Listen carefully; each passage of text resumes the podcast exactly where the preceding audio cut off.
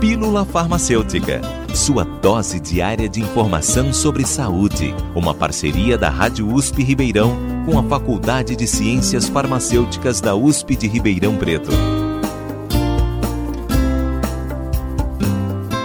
Você sabe o que são medicamentos antidepressivos inibidores da monoaminoxidase? Os medicamentos antidepressivos atuam em neurotransmissores, que são substâncias presentes no cérebro com a função de auxiliar na comunicação entre os neurônios.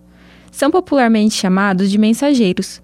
Muitos deles são reguladores do humor e outras funções, como o sono, a libido e o apetite.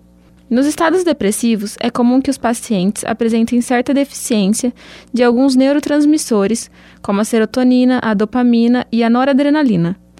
E os antidepressivos atuam aumentando ou regulando a disponibilidade desses neurotransmissores na fenda sináptica, que é o espaço entre os neurônios pelo qual os neurotransmissores trafegam.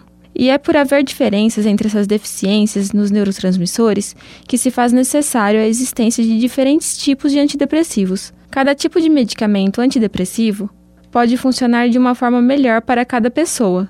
Um dos tipos de medicamentos antidepressivos é o antidepressivo inibidor da monoaminoxidase, a monoaminoxidase é uma enzima que age sobre a serotonina, a noradrenalina e a dopamina, tornando este um antidepressivo que atua sobre diversos neurotransmissores. Esta foi a primeira classe de antidepressivos utilizada.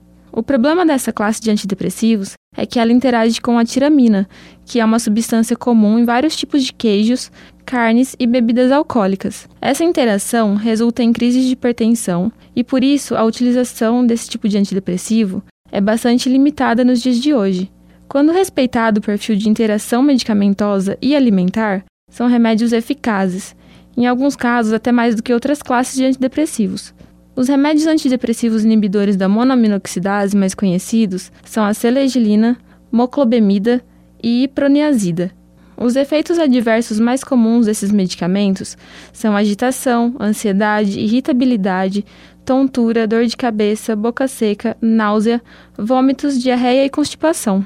Nunca se automedique ou interrompa o uso de um medicamento sem antes consultar o médico. Somente ele poderá dizer qual medicamento, dosagem e duração do tratamento é o mais indicado para o seu caso.